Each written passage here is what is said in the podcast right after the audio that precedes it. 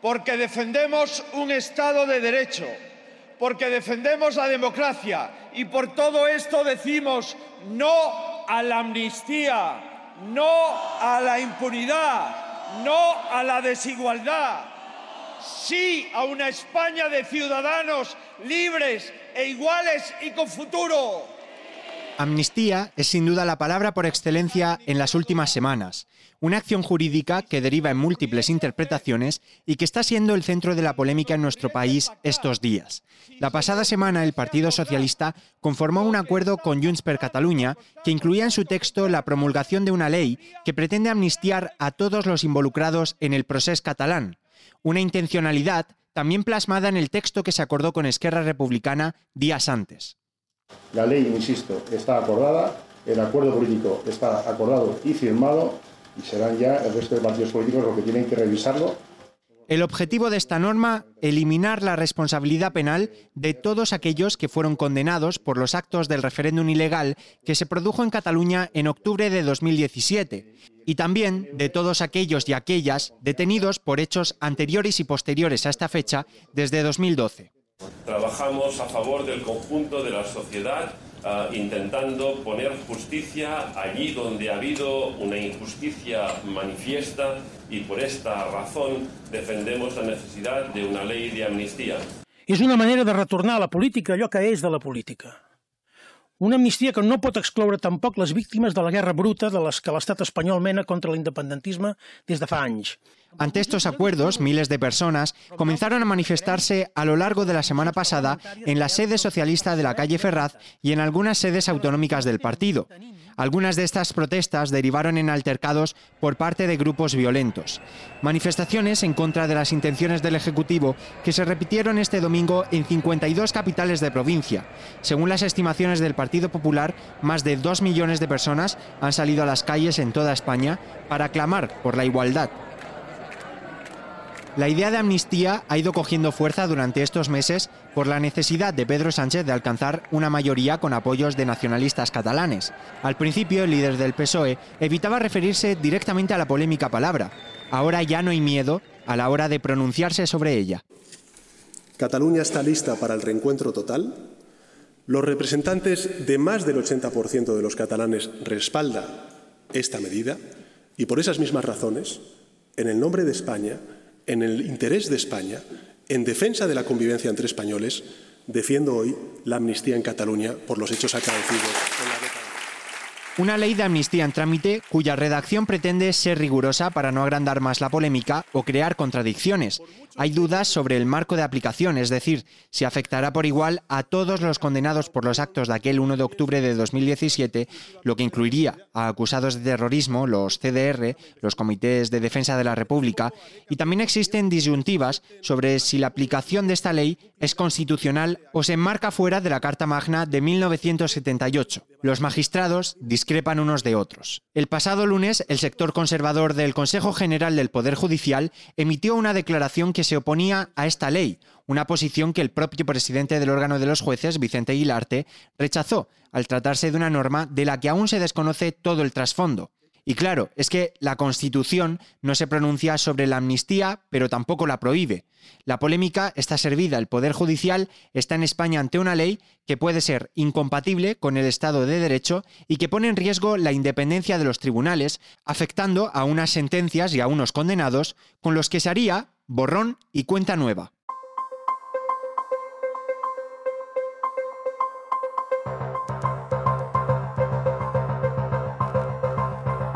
La lupa de ABC. Amnistía, una ley para el olvido.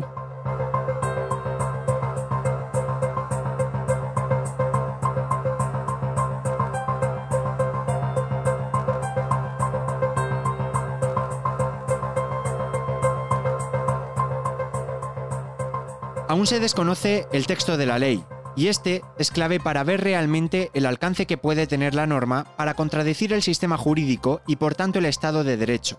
Aunque tenemos ciertas pistas sobre la mesa, sabemos lo que supone una amnistía. Es un término procedente del griego que viene a referir olvido de cosas pasadas, aunque jurídicamente desconocemos más todas las implicaciones que tiene la aplicación de una norma de esta magnitud.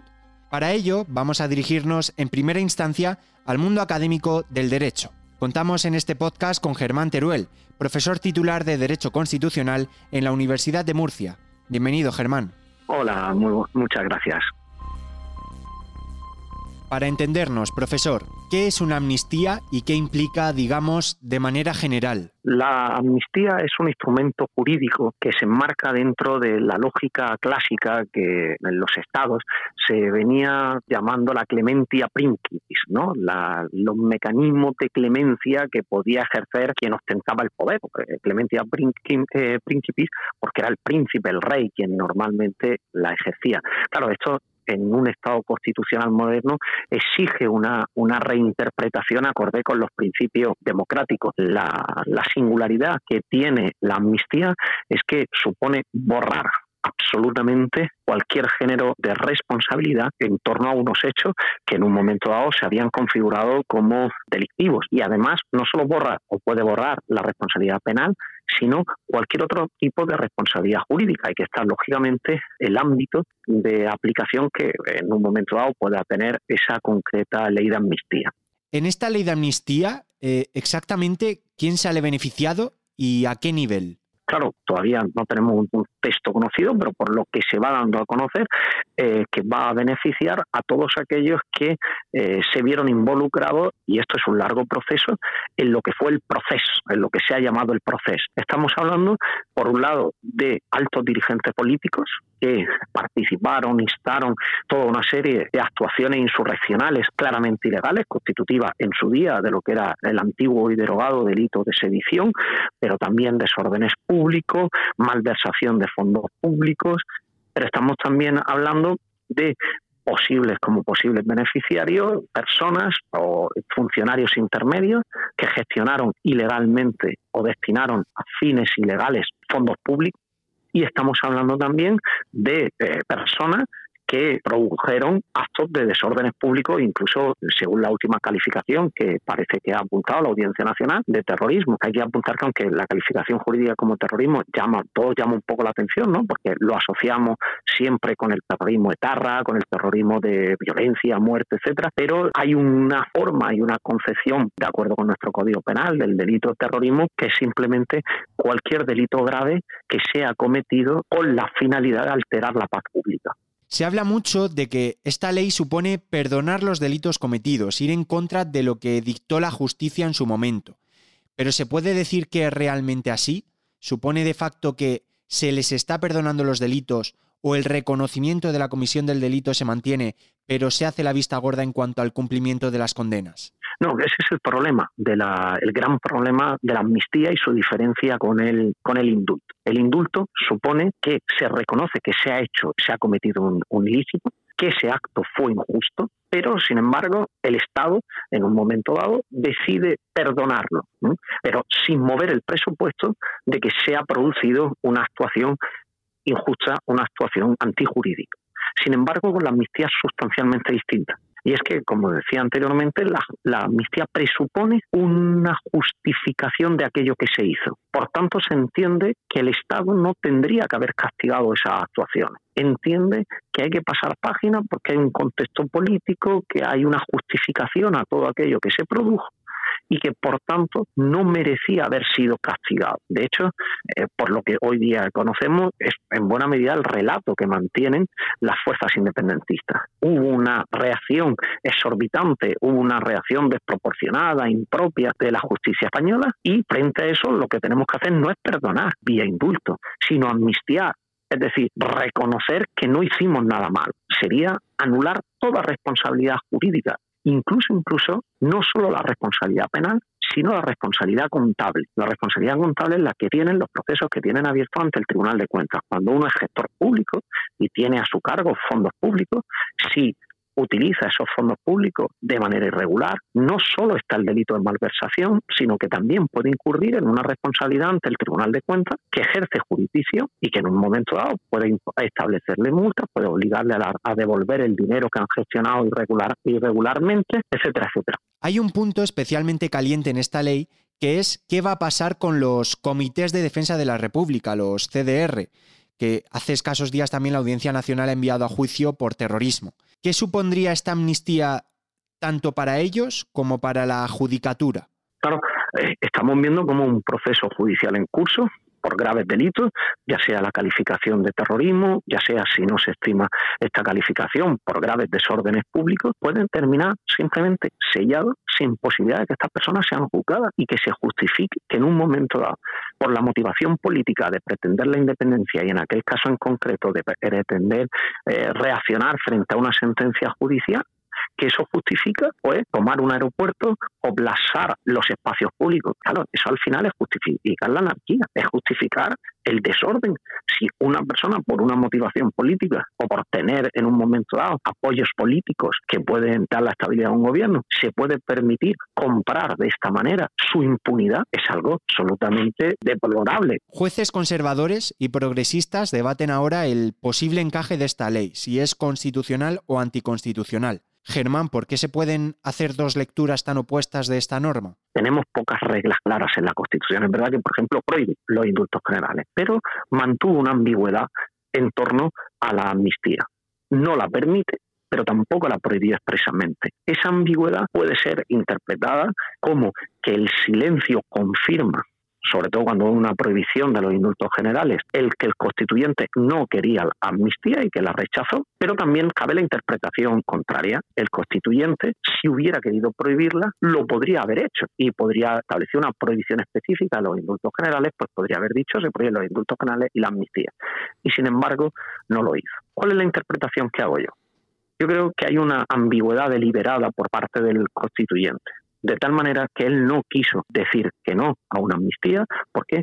Porque justo unos meses antes, nuestra convivencia democrática se había sustentado aquí sí en una amnistía muy razonable, porque era una amnistía justificada en un cambio en un cambio de régimen político. Y claro, hubiera chocado inmediatamente llegar a la Constitución y establecer una prohibición específica de la de la amnistía incluso hubiera dificultado lo que luego fue una realidad, y es que durante la democracia hubo que extender los efectos de esa amnistía original a situaciones que habían quedado fuera de ella, con una prohibición específica de la Constitución, esto hubiera sido más difícil. Pero tampoco quiso, y hubo dos enmiendas que lo propusieron, contemplar específicamente la, la amnistía. ¿Por qué? Porque el constituyente era consciente de que esto es un instituto excepcionalísimo, Pedro Sánchez tendría la mayoría en el Congreso de los Diputados para sacar adelante esta proposición de ley.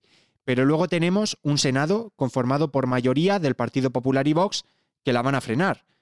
¿Por qué aún así se da por hecho que la ley sale adelante? Porque nuestro modelo parlamentario prevé dos cámaras, pero parte de aquello que llamamos un bicameralismo descompensado. Descompensado porque, porque se le da más peso al Congreso que al Senado. Y en última instancia, si uno tiene la mayoría absoluta en el Congreso de los Diputados, puede salvar el veto y la oposición por parte del Senado. Ahora bien, el problema no es solo la oposición del Senado, sino que una ley de esta trascendencia constitucional es más que cuestionable desde el prisma democrático que pueda adoptarse, aunque formalmente no sea un vicio de constitucionalidad invocable ante el Tribunal Constitucional, pero desde el prisma democrático tenemos que saber que una ley de una trascendencia constitucional como esta no puede aprobarse con la mitad más uno exacta de los votos, es decir, con la mitad menos uno del arco parlamentario en su contra. De hecho, es una paradoja. Se invoca que una ley para generar concordia con la cual está en contra la mitad menos uno del arco parlamentario y en particular el partido que ganó las elecciones o que fue el, partido más votado desde el punto de vista del prima, del prima democrático, esto no es sostenible. Gracias por participar, Germán. Ha sido un placer. Muchísimas, muchísimas gracias. Para seguir desgranando lo que implica jurídicamente esta ley de amnistía, vamos a invitar también al podcast a Ignacio Gomá, expresidente y miembro de la Fundación Hay Derecho. Hola Ignacio. Hola, buenas tardes. Ignacio, ¿pone esta ley de amnistía que plantea el gobierno en peligro al Estado de Derecho? Pues en mi opinión sí que lo pone. Eh, en primer lugar, un problema de inconstitucionalidad o de constitucionalidad. Entonces, sobre esto pues ha habido diversas opiniones, como por ejemplo la de Manuel Aragón, profesor de Derecho Constitucional, bien conocido y miembro del Tribunal Constitucional, que considera que una amnistía afecta al principio de igualdad y de división de poderes, que está prohibido lo menor por los indultos generales y que por tanto eh, lo mayor tiene que estar prohibido, que es la amnistía, que solo procede frente al derecho injusto y que este no es el caso, ¿no? Otros autores consideran que bueno, que efectivamente la amnistía no está prohibida y que por tanto pues podría caber, pero claro, exige algunos requisitos, un presupuesto de pasado, es decir, que traiga la paz en una situación de derecho injusto, y otro de futuro que promueva la lealtad o promueva una modificación en la que vayamos a tener una situación eh, jurídica y política eh, mejor. Pero para mí lo esencial es que no hay ninguna finalidad que con carácter excepcional pueda justificar una medida de este tipo. El problema de fondo es que estás alterando las reglas constitucionales para un beneficio particular, que es obtener siete escaños, ¿no? Y con eso poder lograr la investidura y renovar como presidente del gobierno. Podríamos concebir alguna situación en que la amnistía fuera válida, ¿no? Por ejemplo, pues yo qué sé, si todos los dirigentes catalanes actualmente existentes pues declaran que a partir de que se hicieron todo mal y que a partir de ahora van a ser leales constitucionalmente, que no van a promover ninguna ley con carácter unilateral, que se va a aplicar el catalán como se debe en Cataluña en, en los colegios, pues bueno, a lo mejor y con una y con una mayoría general en el Parlamento de todos los partidos, pues podría caber o podría ser concebible que esta ley tuviera un pase, ¿no? Un pase jurídico. Con esa amnistía se viene a reconocer que no había Estado de Derecho en España en 2017, cuando en realidad sí lo había, que las normas a lo mejor eran abusivas, que los tribunales las aplicaron eh, siendo injustas. Todos actuamos mal como si fuera la represión después de una de la dictadura tras una guerra civil. ¿no? Y por cierto, hay algo más, hay también un aspecto político, ¿no? Que es que parece como si vamos a tener que pedir perdón, un perdón por la actuación del Estado en esos años que, por cierto, quedará ya para los anales de nuestro país y, y, se podrá ser esgrimido siempre, porque constará en la Boletín Oficial del Estado, como una medalla más en, en esa carrera del victimismo, del, nacionalismo, del España en roba para siempre, jamás. Yo creo que esa deslegitimación de la actuación del Estado y muy particularmente del Poder Judicial es gravísima y produce, sin lugar a dudas, una debilitación del Estado de Derecho. ¿Y en qué situación se deja a los jueces que dictaron sentencia contra los ahora amnistiados?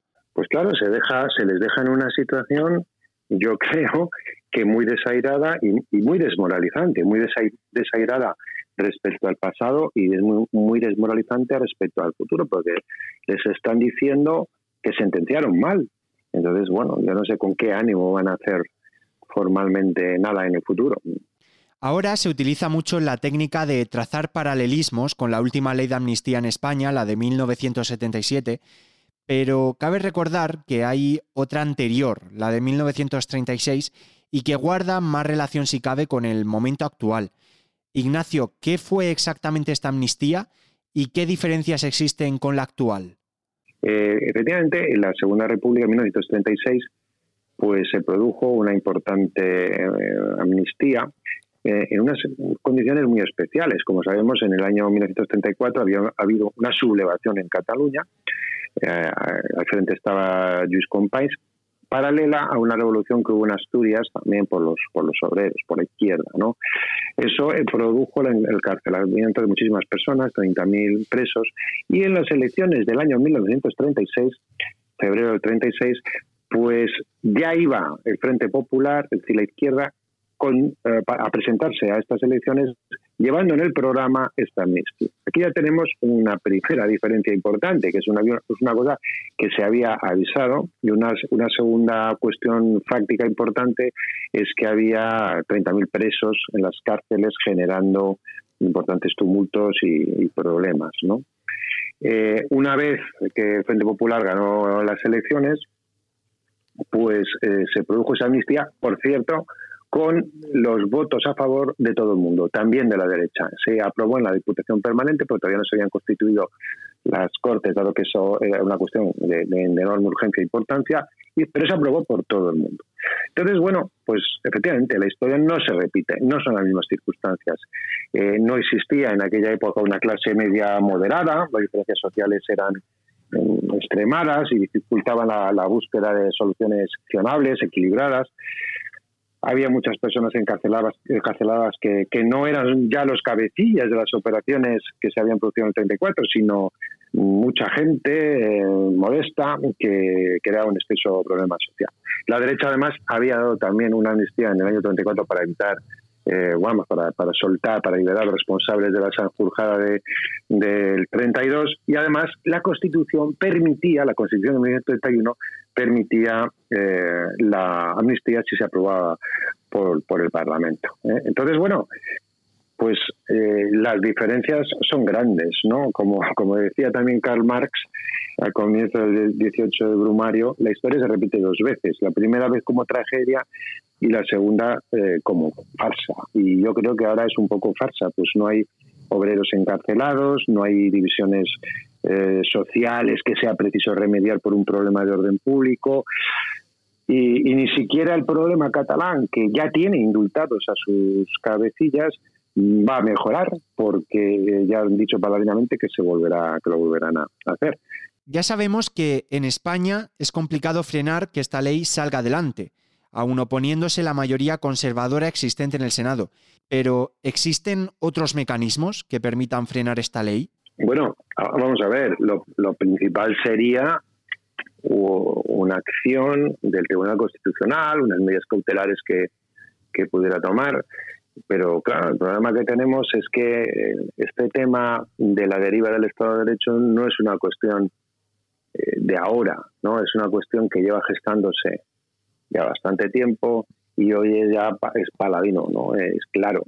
Y el problema es que hemos perdido también confianza en el Tribunal Constitucional, que parece que presumiblemente votará 7-4 a favor de la amnistía. Quizás mucho decir, quizás nos precipitamos y somos injustos, pero parece que los hechos podrían conducir a eso y, tenemos una razonable desconfianza en que eso ocurra.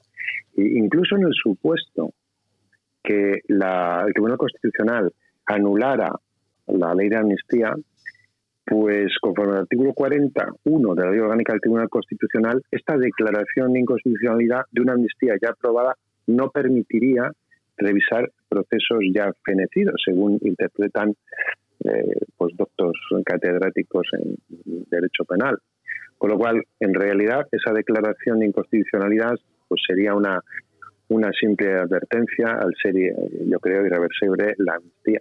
También debemos tener en cuenta la legislación europea. Debemos recordar que desde la adhesión de los países de Europa Central y del Este, la Unión Europea ha desarrollado también una política de defensa del Estado de Derecho, que es uno de los elementos esenciales que define el proyecto europeo conforme al artículo 2 del tratado. De hecho, en los casos de Hungría y Polonia, donde sus gobiernos han debilitado separación de poderes y han atentado contra algunos derechos fundamentales, pues han sido muy visibles. De hecho, además, en Hungría, en el año 2019, hubo un caso de amnistía porque los bueno el gobierno socialdemócrata tramitaba un decreto mm, para, para que descriminalizaba algunas formas de corrupción y ahí eh, realmente intervino la Unión Europea. También es verdad que, claro, la Unión Europea eh, trata de proteger, digamos, o de, defender las, particularmente las normas europeas. Y en el caso de la malversación, eh, sí que afectaba o puede afectar a normas europeas en cuanto a determinados países que, que reciban fondos, ¿no? Ya una amnistía que no afecte directamente a esas cuestiones europeas puede ser más discutible. Y bueno, eh, dispone también de ciertos mecanismos para exigir a sus miembros el respeto del Estado de Derecho, que es desde la explicación del famoso artículo 7 hasta la condicionalidad de, fondos europeos.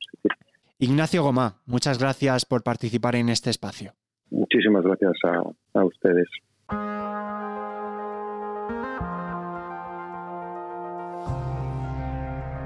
Vamos a resumir un poco las ideas con las que nos quedamos después de conversar con Germán e Ignacio. A falta aún de conocer el contenido del texto, sabemos que en términos jurídicos una amnistía supone borrar cualquier responsabilidad sobre los procesados. También que implica una contradicción con los pilares basilares del Estado de Derecho, ya que se están anulando sentencias anteriores referidas a unos hechos que son constitutivos de delito. Asimismo, se debe entender la diferencia entre indulto y amnistía.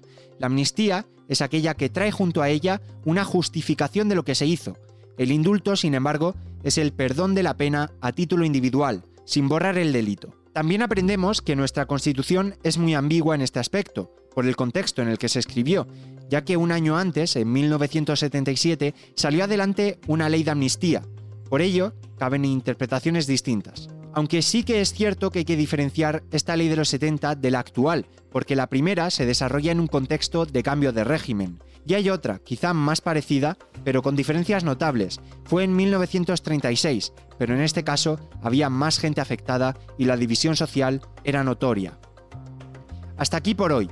Los próximos días irán desgranando en mayor medida las claves de esta ley y todo lo que viene a nivel político, con una investidura que se dibuja en el horizonte, desde ABC agradecemos la participación en este podcast a Germán Teruel e Ignacio Gomá. Yo soy Manuel Garre y esto es La Lupa de ABC.